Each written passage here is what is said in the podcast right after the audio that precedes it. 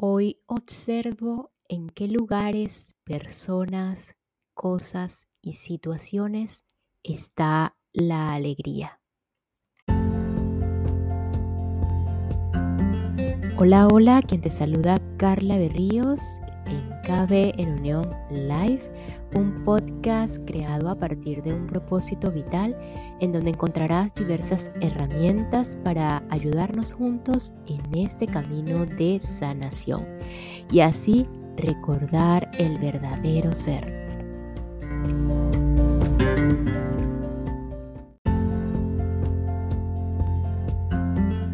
Hoy vamos a permanecer en el capítulo eh, de la conciencia, el capítulo 2, pero ya en otro tema que trata acerca del origen del miedo, eh, la búsqueda del ego de la totalidad y así dar paso al siguiente capítulo, avanzar profundamente hacia la hora. Aquí en el poder de la hora de Edgar Tolle, otro camino más hacia la realización del ser, otro camino más hacia el recordar el verdadero ser. Y como les hablaba en un inicio, eh, cuando nos convertimos en los observadores de nuestra vida y si hoy te dedicas a observar esas situaciones, personas, lugares y cosas en donde está la alegría, observa que eh, esa alegría o esa sensación vaya más allá de la emoción, más allá de ese estado de excitación o placer o excitación que en el mundo estamos eh, eh, acostumbrados a, lo que es la alegría. Observa más allá esa quietud, esa presencia en donde puedes hasta eh, sentir la paz, sentir ese, ese, estado de presencia sin ninguna perturbación. Aquí, bueno, dejo a creatividad y, e inspiración de cada uno de ustedes en cuanto a esta a esta observación. Así que sin más vamos a continuar con el poder de la hora.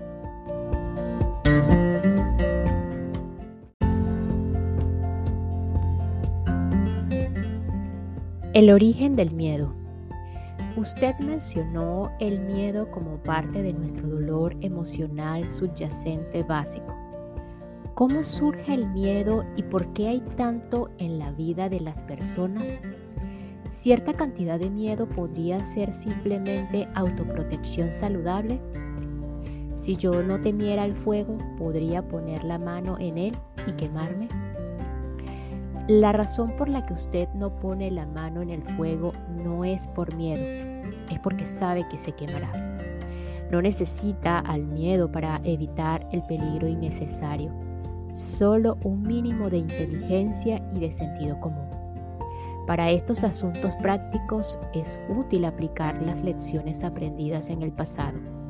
Ahora bien, si alguien lo amenazará con fuego, lo amenazará con fuego, perdón, o con violencia física, podría experimentar algo parecido al miedo. Se trata de un retirarse instintivo del peligro, pero no es la condición psicológica del miedo la, de la que estamos hablando aquí. La condición psicológica del miedo está divorciada de cualquier peligro inmediato, concreto y verdadero. Se presenta de muchas formas, incomodidad, preocupación, ansiedad, nerviosismo, tensión, temor, fobia, etc. Este tipo de miedo psicológico se, se, refiere siempre a algo que podría pasar, no a algo que está ocurriendo ahora. Usted está en el aquí y ahora, mientras que su mente está en el futuro. Esto crea una brecha de ansiedad y si usted está identificado con su mente y ha perdido el contacto con el poder y la simplicidad de la hora, esta brecha de ansiedad será su compañera constante. Usted puede siempre hacer frente al momento presente, pero no puede manejar algo que es solo una proyección de la mente. Usted no puede hacerle frente al futuro. Por otra parte, mientras esté identificado con su mente, el ego gobernará su vida, como he señalado antes. Por naturaleza fantasmal y a pesar de los elaborados mecanismos de defensas, el ego es muy vulnerable e inseguro y se ve a sí mismo constantemente amenazado. Ese a propósito es el caso incluso si el ego exteriormente aparece muy seguro de sí mismo. Ahora bien, recuerde que una emoción es la reacción del cuerpo a su mente.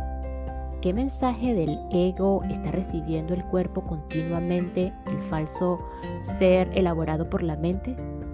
Peligro, estoy amenazado. ¿Y cuál es la emoción que genera este mensaje continuo? Miedo, por supuesto. El miedo parece tener muchas causas. Miedo a una pérdida, miedo al fracaso, miedo a ser herido, etc. Pero en últimas, el miedo es el miedo del ego a la muerte, a la, aniquilación.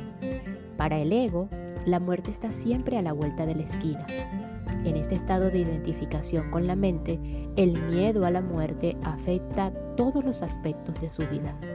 Por ejemplo, incluso algo aparentemente tan trivial y normal, entre comillas, como la necesidad compulsiva de tener razón en una discusión y hacer ver que el otro está equivocado, defendiendo la posición mental con la que usted se ha identificado.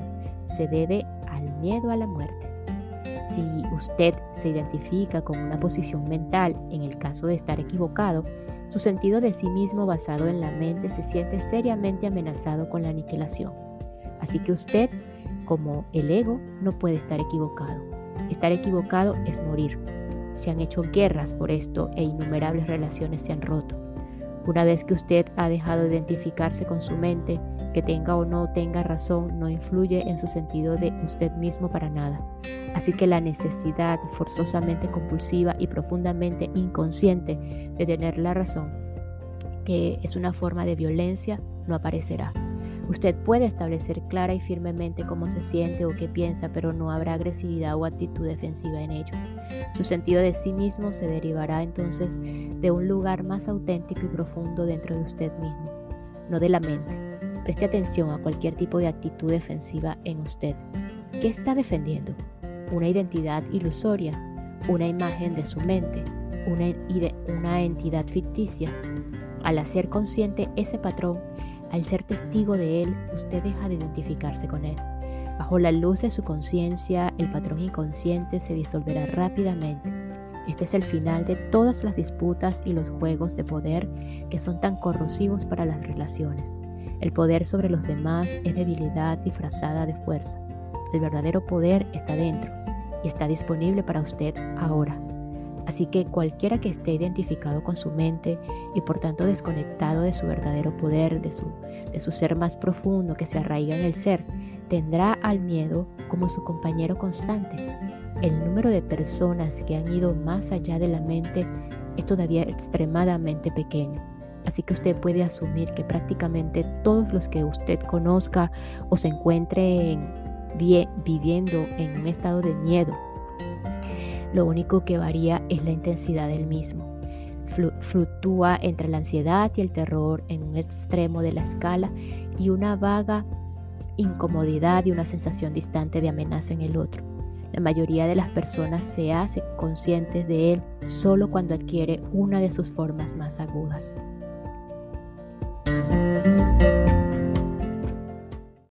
Y esta pequeña pausa es para enviar un saludo y agradecimiento a todos los que me escuchan y se encuentran en Brasil, Island, Honduras y Portugal.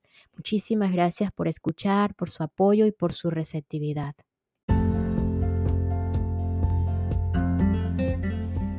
La búsqueda del ego de la totalidad.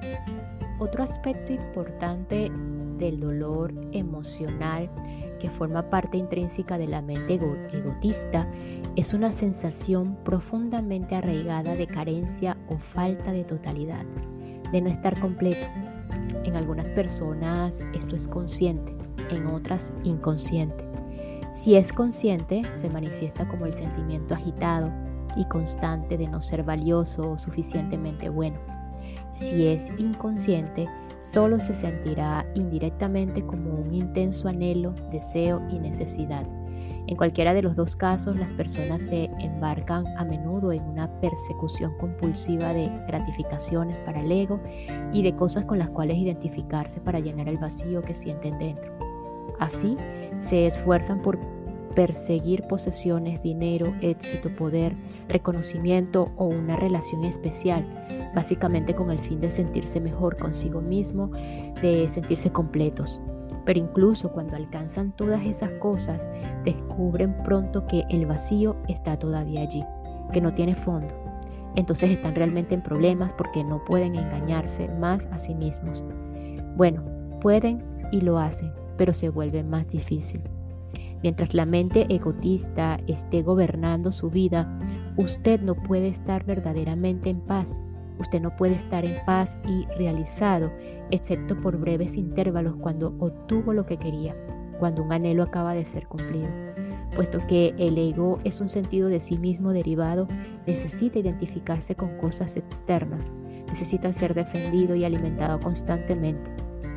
Las identificaciones del ego más comunes tienen que ver con las posesiones, el trabajo que uno hace, el nivel social y el reconocimiento, el conocimiento y la educación, la aparición física o la apariencia física, perdón, las habilidades especiales, las relaciones, la historia personal y familiar, los sistemas de creencias y también a menudo identificaciones políticas, nacionalistas, raciales, religiosas y otras de carácter colectivo. Ninguna de ellas es usted. ¿Encuentra esto aterrador o es un alivio saberlo? A todo esto tendrá que renunciar tarde o temprano. Quizá lo encuentra todavía difícil de creer y realmente no le pido que crea que su identidad no puede encontrarse en ninguna de estas cosas. Usted sabrá la verdad de ello por usted mismo. Usted lo sabrá por tarde cuando sienta que la muerte se acerca. La muerte es desnudarse de todo lo que no es usted. El secreto de la vida es morir antes de morir y descubrir que no hay muerte.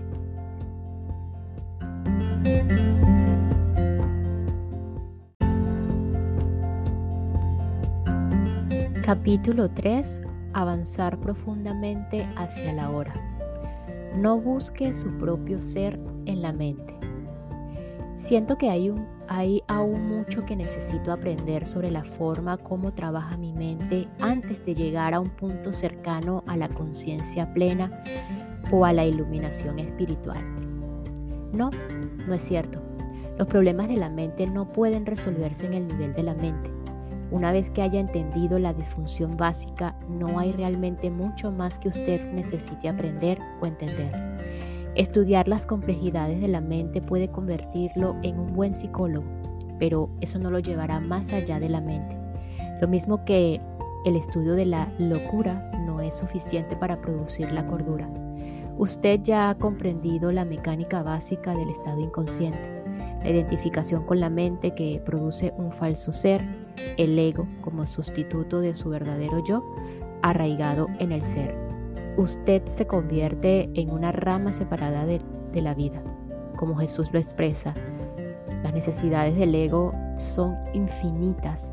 Se siente vulnerable y amenazado, por lo tanto, vive en un estado de miedo y carencia. Una vez que usted sabe cómo opera la disfunción básica, no hay necesidad de explorar todas sus innumerables manifestaciones. No es necesario convertirlo en un complejo problema personal. Al ego, por supuesto, le encanta eso. Siempre está buscando algo a que agarrarse para sostener y fortalecer su ilusorio sentido de identidad y se aferrará con gusto a sus problemas. Por eso, para tantas personas, una gran parte de su sentido de sí mismas está íntimamente conectado con sus problemas. Una vez que esto ha ocurrido, lo último que quieren es liberarse de ellos. Eso significaría pérdida de identidad, Puede haber una gran inversión inconsciente de ego en el dolor y el sufrimiento. Así que una vez que usted reconozca la raíz de la inconsciencia como la identificación con la mente, que por supuesto incluye las emociones, usted puede salir de ella, se vuelve presente. Cuando usted está presente puede permitir que la mente sea como es sin enredarse en ella. La mente en sí no es disfuncional, es una herramienta maravillosa. La disfunción se establece cuando usted busca una identidad en ella y la confunde con la que usted es. Entonces se convierte en la mente egotista y domina la totalidad de su vida.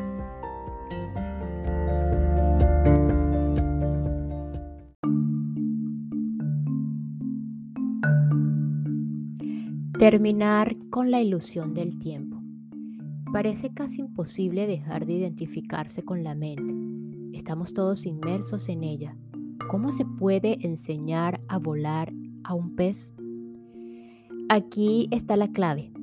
Termine con la ilusión del tiempo. El tiempo y la mente son inseparables. Separa el tiempo de la mente y ésta se detendrá, a menos que escoja usarla. Estar identificado con su mente es estar atrapado en el tiempo. La compulsión de vivir casi exclusivamente a través de la memoria y de la anticipación. Esto crea una preocupación interminable con el pasado y el futuro y una negativa a reconocer y honrar el momento presente y a permitir que sea. La compulsión surge porque el pasado le da a usted una identidad y el futuro contiene la promesa de la salvación o la realización en cualquier forma. Ambas son ilusiones. Pero sin un sentido del tiempo, ¿cómo funcionaríamos en este mundo? No habría metas por las cuales esforzarse. No sabría siquiera quién soy, porque mi pasado me hace el que yo soy ahora. Creo que el tiempo es algo muy precioso y necesitamos aprender a usarlo sabiamente en lugar de desperdiciarlo. El tiempo no es en absoluto precioso, porque es una ilusión. Lo que usted percibe como precioso no es el tiempo, sino el único punto que está fuera del tiempo, el ahora. Este es ciertamente precioso. Cuanto más se enfoque en el tiempo, pasado y futuro, más pierde el ahora, lo más precioso que hay. ¿Por qué es lo más precioso? En primer lugar, porque es lo único, es todo lo que hay. El presente eterno es el espacio en que se despliega la totalidad de su vida, el único factor que se mantiene constante. La vida es ahora. No ha habido nunca un momento en el que su vida no fuera ahora, ni lo habrá. En segundo lugar, el ahora es el único punto que usted puede llevarlo más allá de los confines limitados de la mente. Es su único punto de acceso al reino sin tiempo y, sin forma del ser.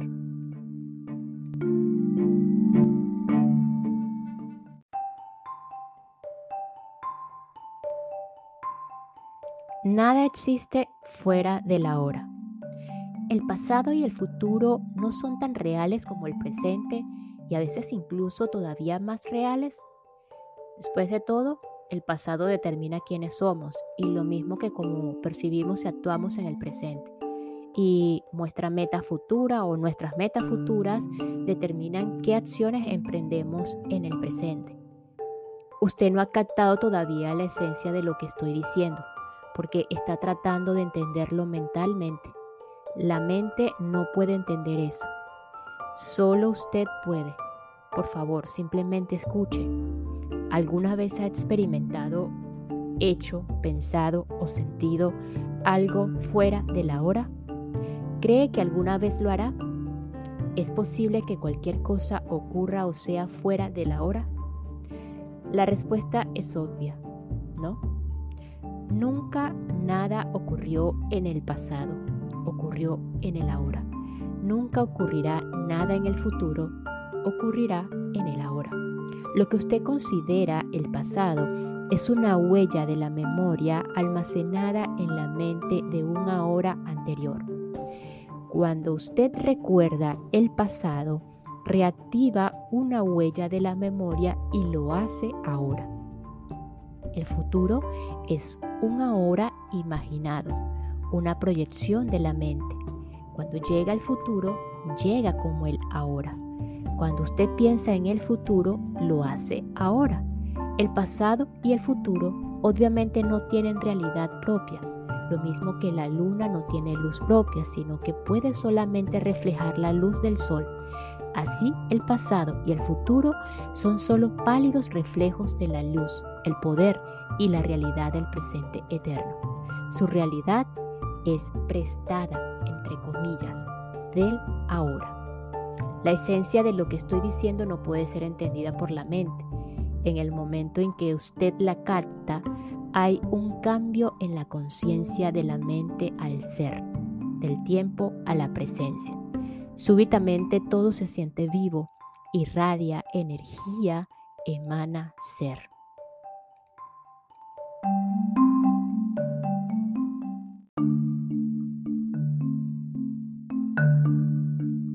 La clave de la dimensión espiritual. En situaciones de emergencia que amenazan la vida, el cambio en la conciencia del tiempo a la presencia ocurre a veces naturalmente. La personalidad que tiene un pasado y un futuro se retira momentáneamente y queda reemplazada por una intensa presencia consciente, muy calmada, pero muy alerta al mismo tiempo. Cualquier reacción que se requiera surge entonces del estado de conciencia. La razón por la que a algunas personas les encanta embarcarse en actividades peligrosas como el montañismo, las carreras de autos u otras, aunque puede que no sean conscientes de ello, es que lo fuerzan a entrar en el ahora. Este estado intensamente vivido que está libre del tiempo, libre de problemas, libre del pensamiento, libre del peso de la personalidad. Resbalar fuera del momento presente, siquiera por un segundo, puede significar la muerte. Desafortunadamente llegan a depender de una actividad particular para estar en ese estado. Pero usted no necesita escalar la cara norte del Eiger. puede entrar en ese estado ahora. Desde los tiempos antiguos, los maestros espirituales de todas las tradiciones han señalado a la hora como la llave de entrada a la dimensión espiritual. A pesar de ello, parece haber permanecido como un secreto ciertamente no se enseña en las iglesias y en los templos. Si usted va a una iglesia, puede escuchar lecturas de los evangelios tales como no se preocupen por el día de mañana porque cada día trae sus preocupaciones. O nadie que pone sus manos en el arado y mira hacia atrás está listo para el reino de los cielos. O puede oír el pasaje sobre la belleza de las flores, que no se preocupan por el mañana, sino que viven tranquilas en el ahora, sin tiempo, y pues Dios provee abundantemente para ellas. La profundidad y la naturaleza radical de estas enseñanzas no son reconocidas. Nadie parece darse cuenta de que fueran dichas para ser vividas y para traer así una profunda transformación interior. Toda la esencia del Zen consiste en caminar por el filo de la navaja de la hora, en estar tan absolutamente, tan completamente presente, que ningún problema, ningún sufrimiento, nada que no sea quien es usted, en su esencia pueda sobrevivir en usted, en el ahora, en la ausencia del tiempo. Todos sus problemas se disuelven. El sufrimiento necesita del tiempo, no puede sobrevivir en el ahora. El gran maestro de Zen, Rinzai, para apartar la atención de sus alumnos del tiempo, levantaba su dedo y preguntaba lentamente, ¿qué falta en este momento? Una pregunta poderosa que no necesita respuesta en el nivel de la mente. Tiene la intención de llevar a su atención profundamente a la hora. Una pregunta similar en la tradición Zen es que es, esta, si no ahora, ¿cuándo?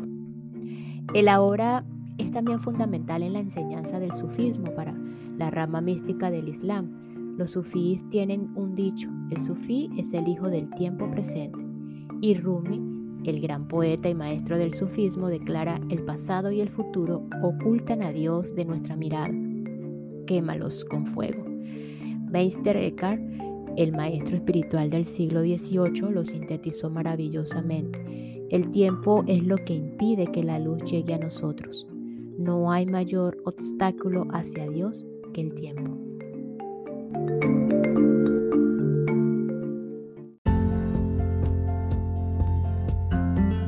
Y nos despedimos de este episodio con la siguiente frase. El secreto de la vida es morir antes de morir y descubrir que no hay muerte. Nos escuchamos en el próximo episodio para continuar con el poder de la hora, un camino hacia la realización espiritual. Gracias, gracias, gracias.